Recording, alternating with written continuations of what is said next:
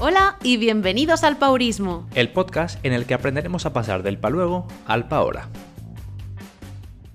Hola, buenos días. Hola, ¿qué tal? Muy bien. Ah, qué bien, me alegro. Pues ya está, pues venga, acabamos. Venga, dale. ¿Cómo que dale? ¿Cómo ha ido la semana? Ha ido muy bien. He podido descansar lo que quería y, y además me he centrado en otra cosa, que es el pádel. Muy bien. también estoy un poco pesado con eso. He pasado de las frutas al pádel y bien, me, me he centrado con eso esta semana para desconectar de lo que dije, de estudiar y de, y de todo esto. Genial. Entonces tu rueda se ha equilibrado esta semana. Eh, sí, de hecho diría que sí, se ha equilibrado. No la he hecho, pero, pero creo que sí. Pues yo el hábito impulso del que hablamos la semana pasada lo he aplicado algunas veces, ¿eh? Sí, lo he pues- visto, unas cuantas. He puesto la esterilla. Y el, incienso. Y el incienso. Anda que no huele la casa incienso. ¡Ah, qué rico! Sí, es riquísimo. ¿No te gusta? No me digas eso ahora, aquí en medio. Como aquí en medio. De ¿Te gusta el incienso que lo pongo todos los días, maldita sea? que sí me gusta. Lo que pasa que, que huele a incienso. Ah, vale. que he dicho. Sí, ¿no? Huele a incienso. He dicho, incienso. anda que no huele de incienso. ¿Qué, qué tiene eso de malo? Vale, pues sí. Y, y algunos días me, me he quedado encima de la esterilla a hacer lo que tenía que hacer Sí. y otras veces la he vuelto a enrollar. No pasa nada. No. El, el hábito, el objetivo lo, lo he hecho. Poner la esterilla. Poner la esterilla. Ahí, nuestro huertito está ahí creciendo. También. Sí, ¿cierto? Eh, tomatitos, albahaquitas, la menta, eh, lechugas. Bueno, está viento en popa toda vela. Tenías que poner fotos de esto. Es verdad. Tendrías que ir haciendo fotos y subirlas a las historias. Venga, vale. Luego hago una. Sí, lo que dices cada semana, venga. Eh, empezamos hoy hablando, eh, queremos hablar sobre el tema del perfeccionismo y la autoexigencia. Sí, importante a la hora de hacer cosas. de conseguir objetivos y de hacer de, de trabajar en proyectos y todo esto. Que bueno, hay gente que. Quien sea perfeccionista y demasiado, demasiado autoexigente, ya, ya sabe quién es. Es raro que no te des cuenta si no lo eres, o sea, si no lo sabes, es, seguramente es que no lo seas. Seguramente, vamos, eh, confirmadísimo. casi. ¿Crees, ¿Crees que es bueno o es malo? La autoexigencia, Sí. Hombre, hasta cierto punto es bueno. Otra cosa es que, que- que vivas pensando en que todo tiene que estar no, no al 100% sino al 200%. Claro, ahí ya hay un problema, ¿no? Ahí hay un problema. Y de hecho, precisamente con la rueda de la vida, lo importante es eso, que todo esté equilibrado y que nada destaque por encima del otro, porque al final, si no, lo que ocurre es que centramos toda nuestra atención en ese 100% de algo y lo otro, pues se queda detrás. Pues sí. Y es lo que me ha pasado a mí, por eso lo has dicho antes, con, eh, con estas semanas, que es que me he centrado mucho en estudiar, en un aprendizaje concreto y unas cosas concretas, y tenía descuidadas otras ciertas partes, que es más un poco el ocio y, y los amigos, porque dedicaba más tiempo a, a ello. Entonces, me ha servido, me he dado cuenta, eh, he parado y bueno, y aquí estoy. Muy bien. Y es que además cuando, cuando quieres que algo quede como súper perfecto, que ahora hablaremos más de ello, es que pierdes mucho tiempo mm, realmente para, para otras cosas. Sí, Hace falta, a veces simplemente con dejarlo un 8 ya está bien. Sí, ahora pondremos ejemplos concretos que además, eh, bueno, tengo como dos, no sé si llamarlo técnicas, pero bueno, dos referencias para darnos cuenta de si estamos pasándonos o no. Cositas que nos pueden ayudar a saber si estamos haciendo demasiado. Sí, bueno, eh, la digo así muy, muy, muy rápido. Si tu objetivo es hacer deporte cada día, pues divídelo entre dos y, y haces pues tres días a la semana o, o cuatro y ya está. Y que tu objetivo sea ese, tu objetivo final sea la mitad de lo que te has propuesto. Eso sí, teniendo en cuenta que tú tienes un perfeccionismo y como que vas siempre a, a tope. Esa sería una de las técnicas. Y la otra sería buscar un punto de vista externo. Que alguien te diga cuál es realmente el objetivo eh, sano, ¿no? Que, que no te pases y que te centres en lo que te han dicho y no en lo que tú piensas. Vale, me gusta. Esos son los dos, eh, los dos, digamos, las dos técnicas así descritas brevemente. Y ahora vamos con algunos ejemplos eh, que además aplicaremos la técnica a ver si en ese momento nos hubiese servido o, o si no. Venga, vámonos entonces. Pero antes de ello, el tema del perfeccionismo y la autoexigencia. ¿Cómo detectamos eso realmente? Sin, sin aplicar las técnicas, quiero decir. ¿Cómo nos damos cuenta de que nos estamos pasando. Para poder decir, vamos a aplicar la técnica porque nos estamos pasando.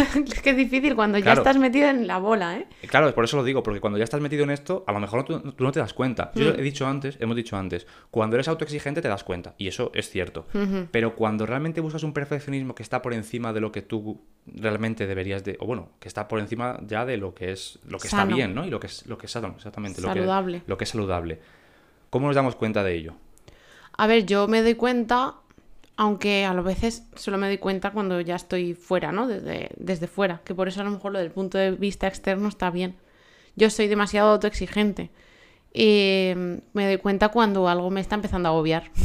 Entonces lo guay sería que no me llegase a agobiar.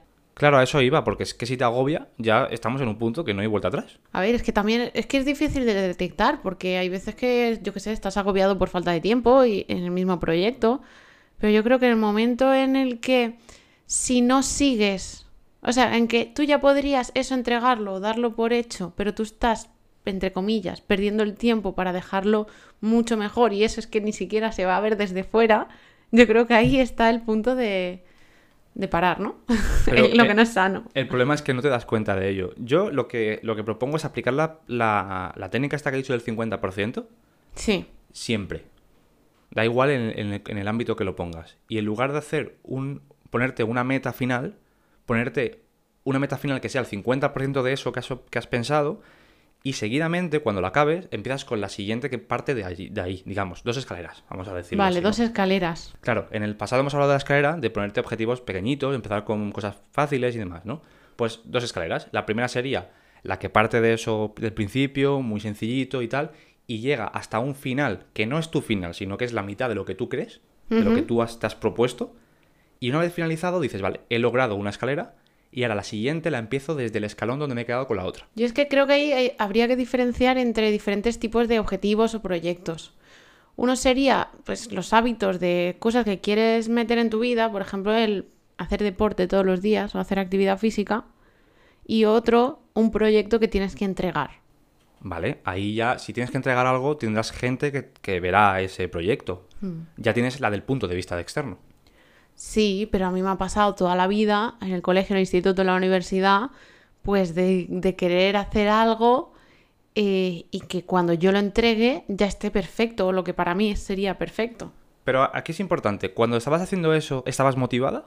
Claro, Estabas muy motivada en esto sí, y no... sí, sí, sobre todo a ver en el instituto no tanto, quizá. Pero no te agobiaba. No, no, simplemente perdía muchísimo tiempo que podría estar dedicándole a otra cosa.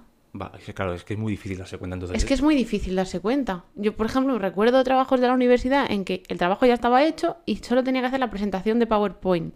Pues claro, espérate, que va a hacer la presentación, ahora métele un vídeo, ahora que quede perfecto, el recuadrito, no sé cuánto, y luego practicarlo. En el trabajo también me pasa, pues cuando me preparo una sesión, pues quiero sabérmela bien.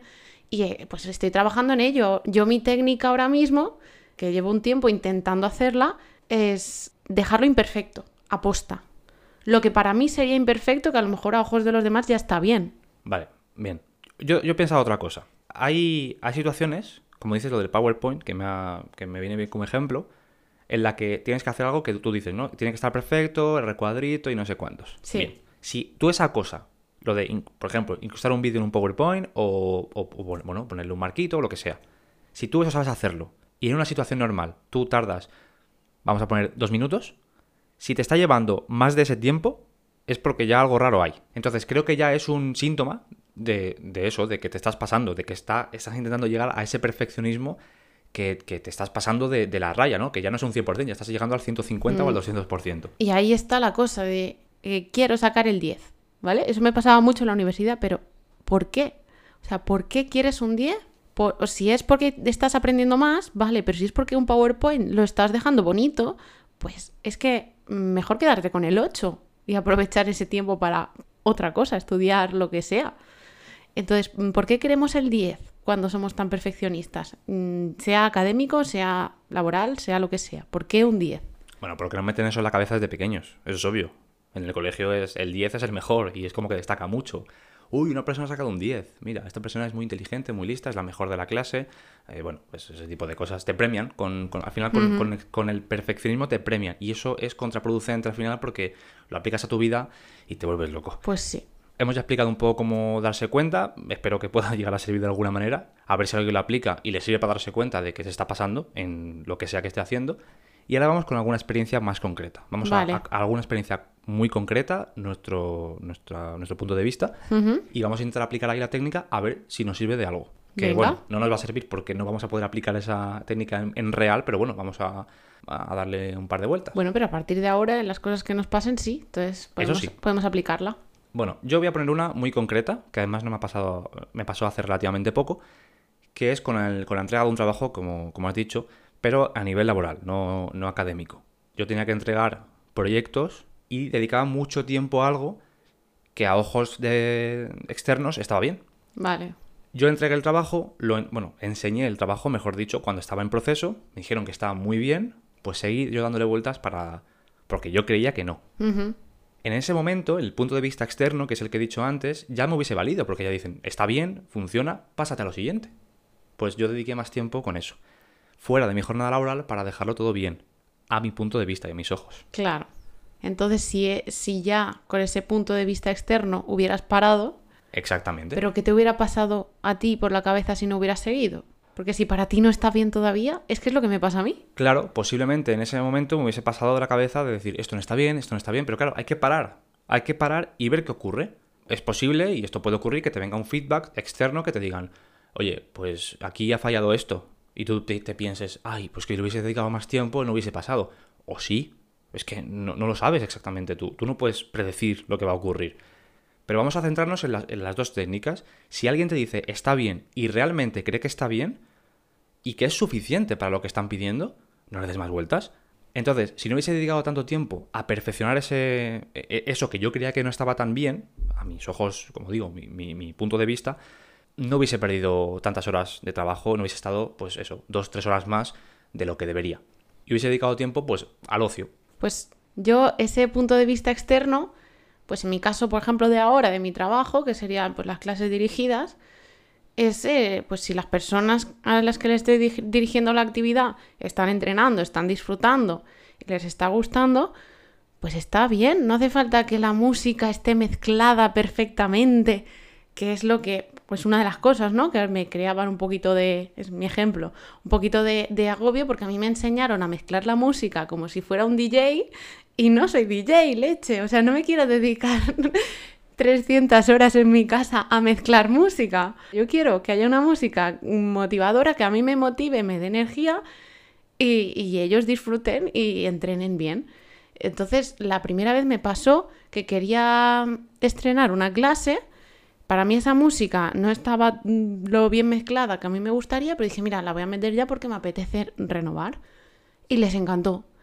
Y dije, y ahora, y mi idea era luego mejorarla, pero digo, pero ¿qué más da? O sea, ya está, pausa, lo voy a dejar imperfecto. Y a partir de entonces empecé a pensar en dejar las cosas imperfectas. Dejar las cosas imperfectas. lo ti. que para mí sería imperfecto. Exactamente, a eso iba. Lo Claro, que para ti es imperfecto, pero claro. que, luego- que a lo mejor es perfecto para otras Pero personas. es que en mi cabeza, claro, es que es un problema. Es que hemos dicho que esto de la autoexigencia Sí, es, sí, no pero- sé si llamarle enfermedad, pero, No, pero pe- es pero un problema.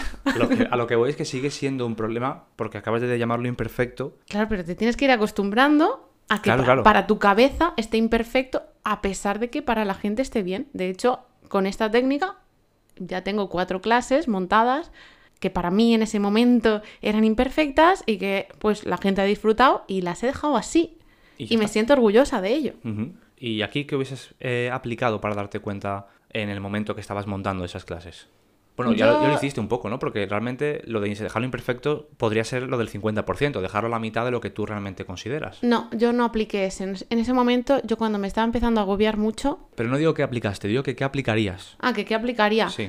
Yo primero haría como la estructura base, que puede ser con eso o con cualquier trabajo, y luego meterte en cosas más específicas, eh, mejorarlo un poco, el diseño que quede bien, depende de lo que sea ¿no? el proyecto, pero, pero una vez está la estructura hecha, ya en el momento en el que empieces a agobiarte o el que tú consideres, es que claro, es que es muy difícil, pero en mi caso, cuando complicado. empiece a agobiarme, ya puedo parar, porque sé que la estructura ya está hecha, porque con eso yo ya podría trabajar. Vale, pero porque tú tienes ya ese punto de referencia y sabes eh, cómo, cómo trabajas tú y cómo funciona tu cabeza. Claro. Aquí, eh, si a lo que digo es que vamos a aplicar, que es lo que he dicho antes, una técnica a una circunstancia real que nos ha ocurrido. Y ver cómo podemos haber salido de ello. Si tú me estás diciendo algo que, que hiciste o que tú tienes una referencia, es tu referencia, pero no es la que le puede servir a la gente. Vale. Vamos a hablar de, el- de, esa, de una de las dos técnicas, tanto el 50% de, esa, de ese objetivo final como el punto de vista externo. Vale. Tú realmente lo has dicho y es que a la gente le encantó y eso es un punto de vista externo al final. Sí, sí, ese es mi punto de vista externo. Yo no tengo a nadie a quien entregarle el trabajo, sino que Claro. tengo mucha gente que disfruta de él. Por eso hiciste el trabajo, lo enseñaste, digamos, y la gente le encantó y lo disfrutó mucho. Ese es el punto de vista externo que ya sabes que hasta ahí puedes llegar porque a la gente le va a encantar igual. Claro. Y de hecho, a lo mejor es hasta mucho más de lo que otra persona hubiera hecho.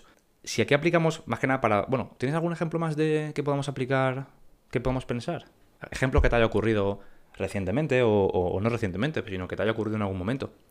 Bueno, eh, me pasó antes del paurismo, por ejemplo, que yo quería eh, leer todos los días. Por ejemplo, no es, no es un proyecto que tengas que entregar, pero es algo que yo me autoexigía mucho y muchas veces no tenía ganas y me sentía mal por no estar haciéndolo. Claro, ahí ya, ya hemos hablado muchas veces de no sentirte mal, de no culparse Claro. a uno mismo.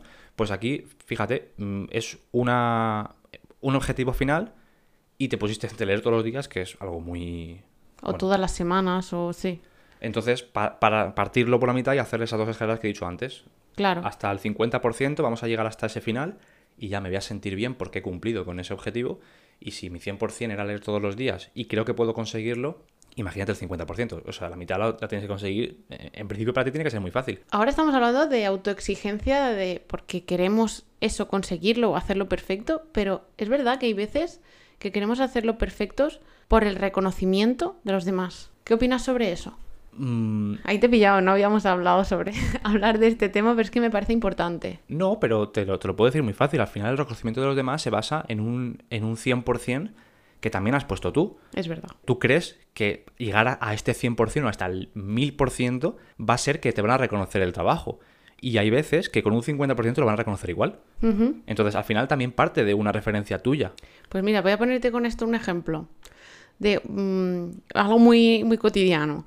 Te vienen familiares o amigos a comer a casa y tú te dedicas toda la noche de antes a preparar, todo el día a cocinar, que quede todo perfecto, que cuando vengan estén súper cómodos y cuando llegan estás reventado o estás en la cocina, no estás con ellos. En cambio dices, pues mira, voy a hacer tres tortillas en vez de hacer una paella. eh, voy a hacer picoteo, que cada uno traiga algo y voy a estar todo el rato con ellos.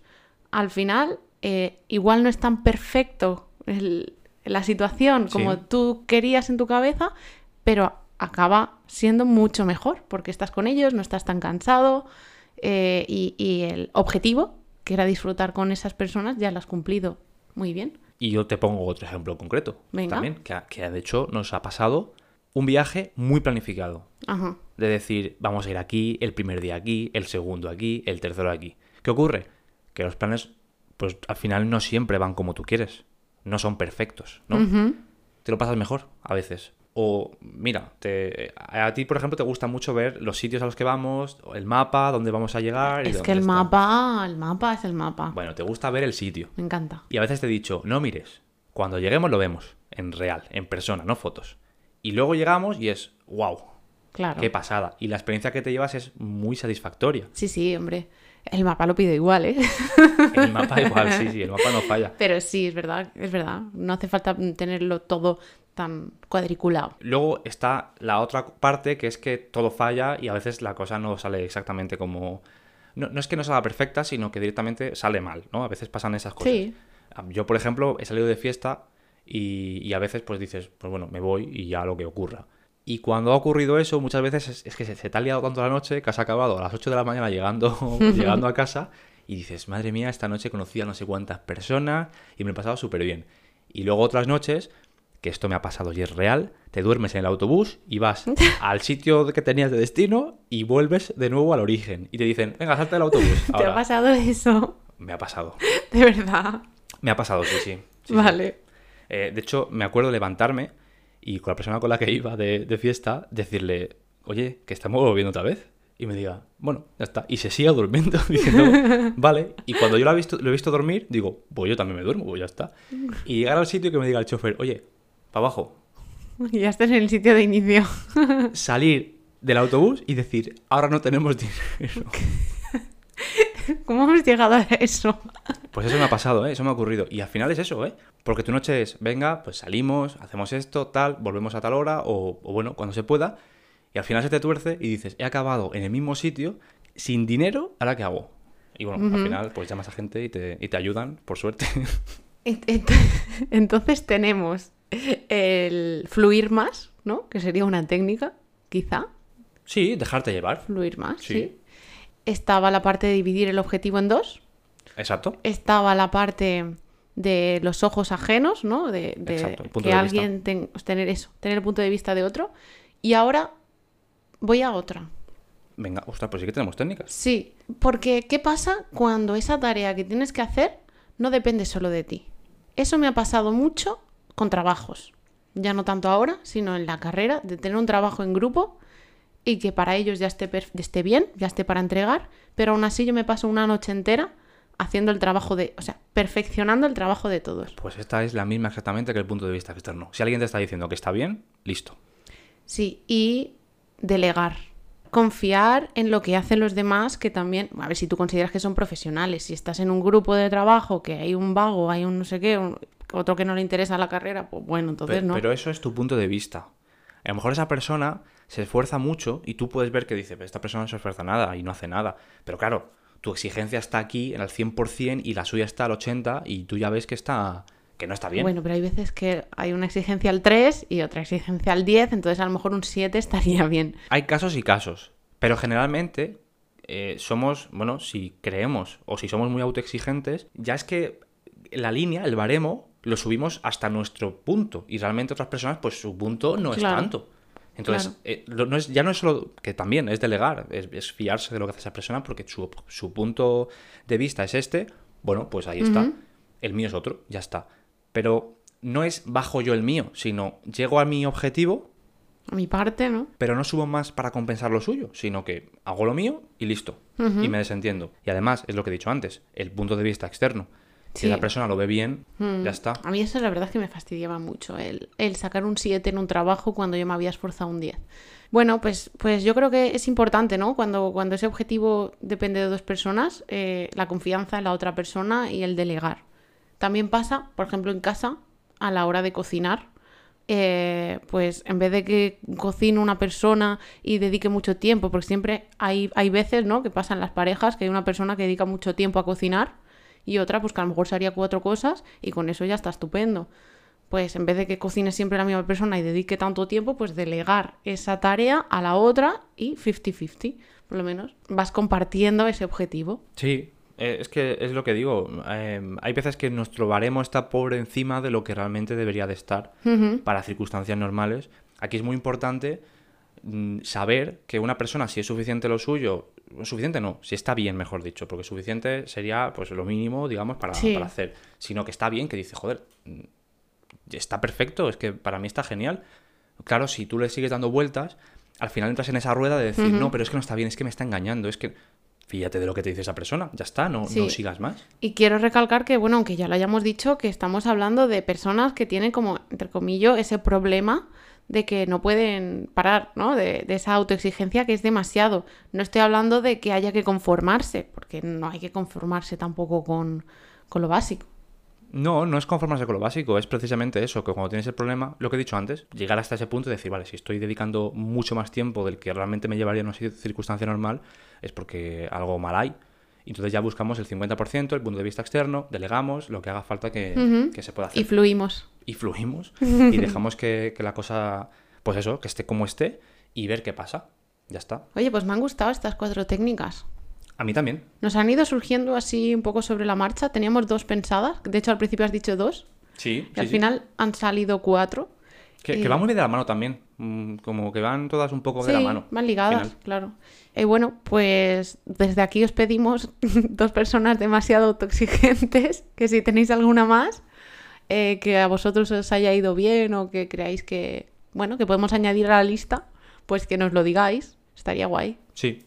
A lo mejor, eh, como no viene de nosotros, viene desde fuera, podemos aplicarlo mejor, delegar.